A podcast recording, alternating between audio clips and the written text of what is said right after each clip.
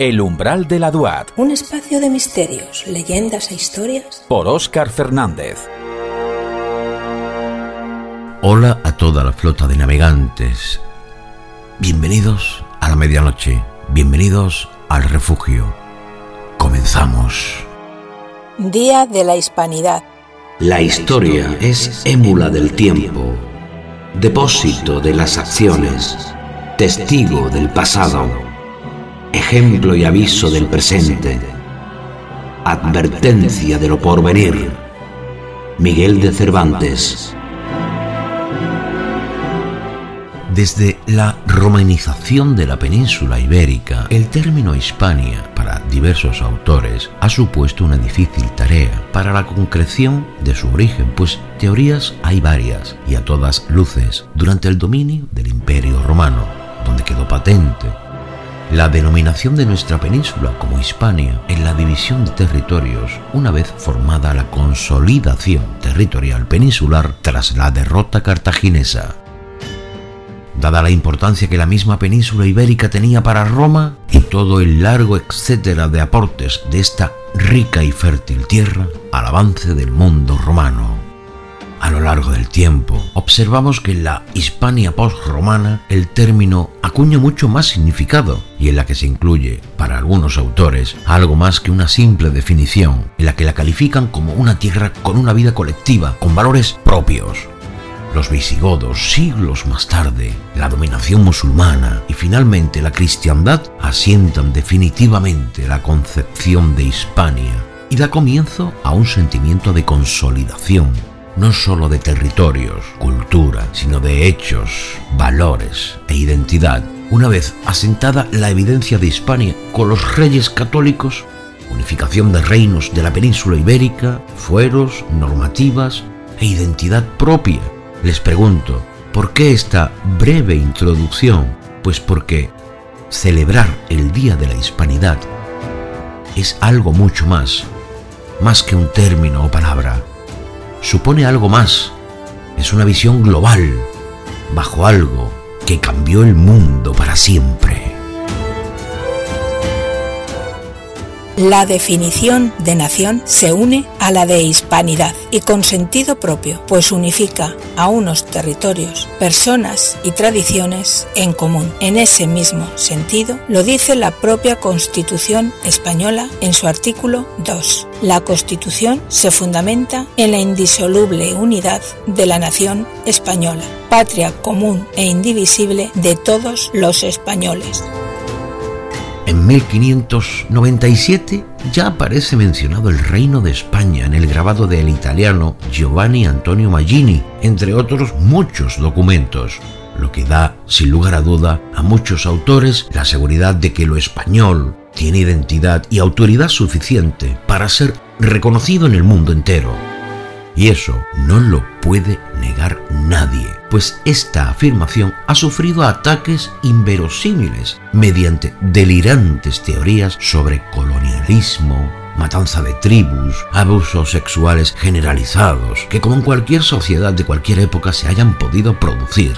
Pero la aportación de España a las provincias de ultramar y en general a todo su territorio han sido objeto de estudio por parte de célebres especialistas, destacando algunos como Enriqueta Vilar Vilar, historiadora, americanista y profesora investigadora española, miembro, entre otras, de la Real Academia de Historia, en contraposición de otros personajes que tal vez, pues por intereses espurios, han atacado ruinmente a realidades tangibles bien diferenciadas.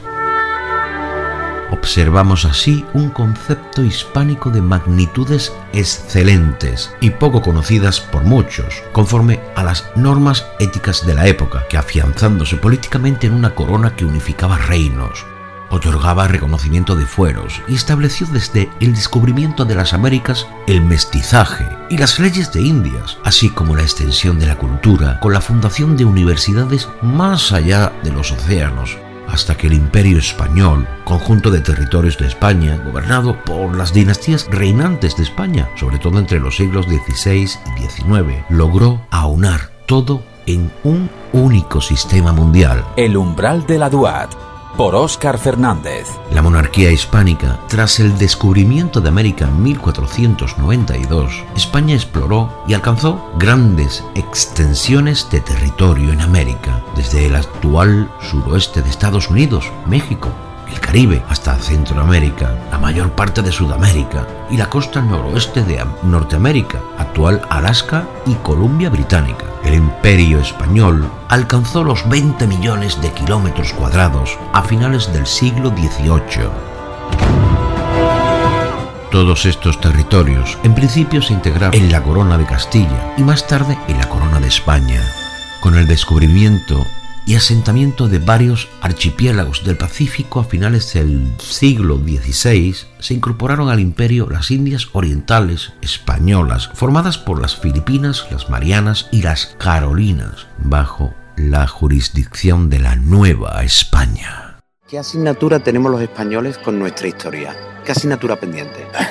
conocerla. O sea, básicamente conocerla, enseñarla, contarla, divulgarla, sin artificios, acudiendo a las fuentes primarias que tenemos desde hace siglos en archivos de todo tipo. Nombraba yo el de India, pero tenemos el de Simancas, el Histórico Nacional, todo está escrito. Presten mucha atención a este pequeño enfoque sobre la hispanidad, pues es un sentimiento de unión, pertenencia, una identidad con rasgos propios que hoy se mantiene más vivo que nunca, que siempre han quedado patentes en fuentes oficiales y se encuentran a su disposición, como el Archivo de Indias en Sevilla, Simancas, la Biblioteca Virtual Cervantes, la Digital Hispánica y un largo sinfín de lugares donde pueden directamente acceder a todo lo que aquí les estamos contando, a pesar de la leyenda negra, la hispanofobia o las noticias falsas de algunos sombríos autores sobre hechos o los ataques continuados lingüísticos a la riqueza de nuestro idioma, el español.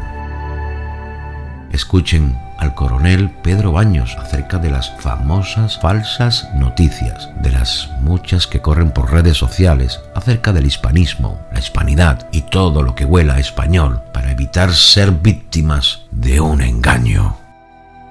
Defender los intereses de España, fundamental. Una vez más, fíjese, yo no me canso de repetirlo. Aquí detrás tenemos la bandera de la Unión Europea, pero por encima de todo, España. Si defendiendo los intereses de España, además defendemos los intereses de Europa, por mi parte encantado, si no, por encima de todo los intereses de España. Y si alguien lanza una buena campaña, bien orquestada, con dinero, a través de unos buenos servicios de inteligencia que utilizan los bots, los netbots, los trolls, son capaces de lanzar una campaña destructiva absolutamente para la persona, para la entidad, incluso para el país, de manera instantánea y, como digo, y afecta de forma universal.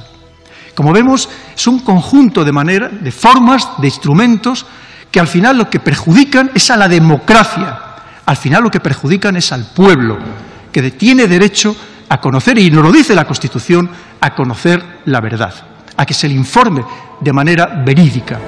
Con lo cual quiero dejar bien claro que yo no tengo ninguna ideología como militar, como soldado. Mi única ideología clarísimamente es España, los españoles, la democracia y la libertad. Que no nos debemos de fiar absolutamente de nadie. Y cuando digo de nadie, digo de nadie.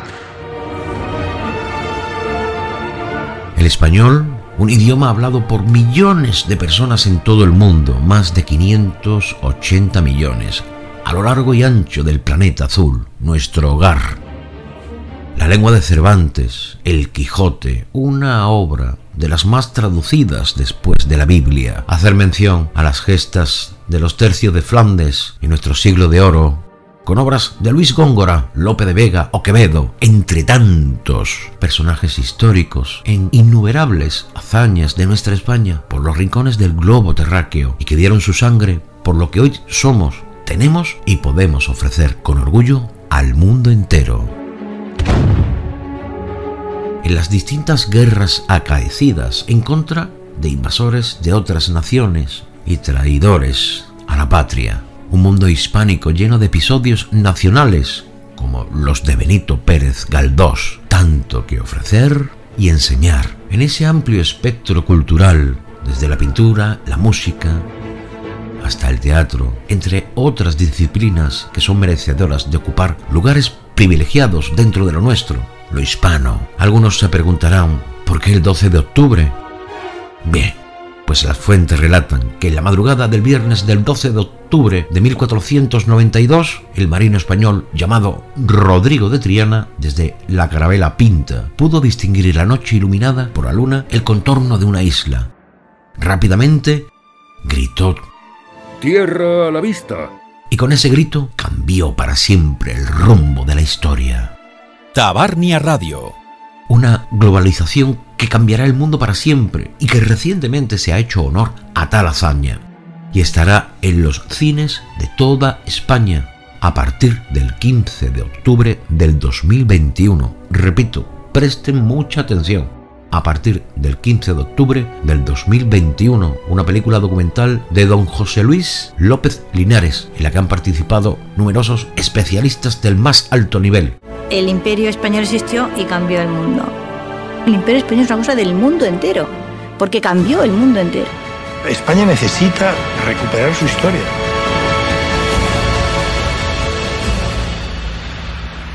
Continuando con el escritor y filósofo español Miguel de Unamuno sobre el uso de la palabra hispanidad en el año 1910, pero es en el año 1926 cuando comienza a ser usado ampliamente y publica en 1927 el libro Hispanidad en Buenos Aires, Argentina. Tener en cuenta también al embajador español en Argentina, Ramiro de Maeztu, que consolida el término hispanidad en el año 1937 con su libro En defensa de la hispanidad. Como hecho significativo, la Academia Española de la Lengua comenzó a celebrar oficialmente el Día de la Hispanidad en el año 1953. Y es que evidencias hay muchas. La consideración de fiesta nacional se alcanzó finalmente en 1958 a través de un decreto de la presidencia del gobierno en el que se ordenaba Dada la enorme trascendencia que el 12 de octubre significa para España y todos los pueblos de América Hispana, el 12 de octubre será fiesta nacional, bajo el nombre de Día de la Hispanidad.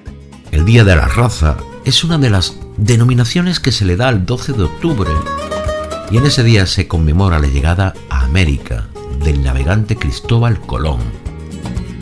Ese día se celebra en la mayoría de los países hispanohablantes y en los Estados Unidos, entre otros países del mundo.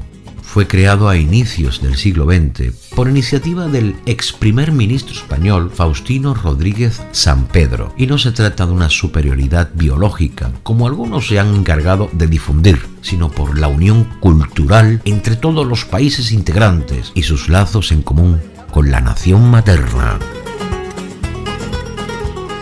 Más adelante, con la entrada en vigor de la Constitución española y por ley, se establece el Día de la Fiesta Nacional de España, fijada el 12 de octubre, publicada en el Boletín Oficial del Estado, donde manda a todos los españoles, particulares y autoridades, esto implica a todos, que sean o no, de la opinión que sean, que guarden y hagan guardar esta ley.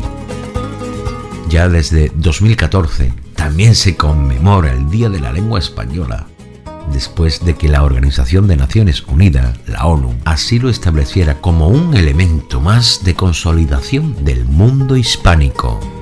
Por todos estos y otros muchos motivos más, es evidente que España tuvo un modelo imperial no colonial, a diferencia de otras naciones como la inglesa, que funcionaron como verdaderos depredadores coloniales por tierras del continente americano y que han visto reforzadas sus teorías por grupos radicales separatistas, terroristas de palabra, por aquello del ataque a la lengua española o hechos ocurridos en los últimos 40 años, hasta esta, la más triste actualidad. Prebendas y denostación de la identidad española por parte de malhechores de guante blanco.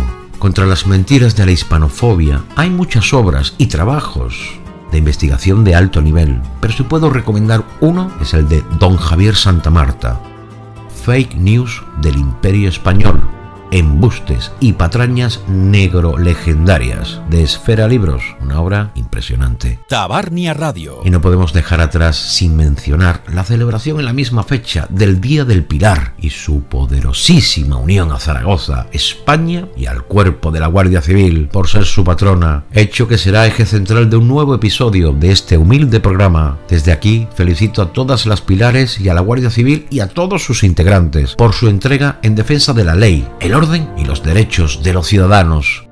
Y no es banal que hasta el organismo de loterías y apuesta del Estado celebren un sorteo especial conmemorativo. Les deseo muchísima suerte si llevan algún décimo en ese especial Día de la Hispanidad. Por todo lo aquí expuesto, en una fugaz reflexión hispánica, desde este lado del micrófono, les pido que sean críticos, investiguen en fuentes oficiales, indaguen en obras de todos los autores, no permitan que sus inquietudes se vean extorsionadas por viles intereses políticos de algunos degenerados, cuyos ocultos fines de naturaleza destructiva o deseosos de volver opaco el brillo de España en la historia de la humanidad. Feliz día de la hispanidad y cuiden de sus almas allá donde escuchen este episodio del umbral de la Duat una fecha tan señalada como importante, el 12 de octubre, Día de la Hispanidad. El umbral de la Duat. Un espacio de misterios, leyendas e historias. Por Óscar Fernández.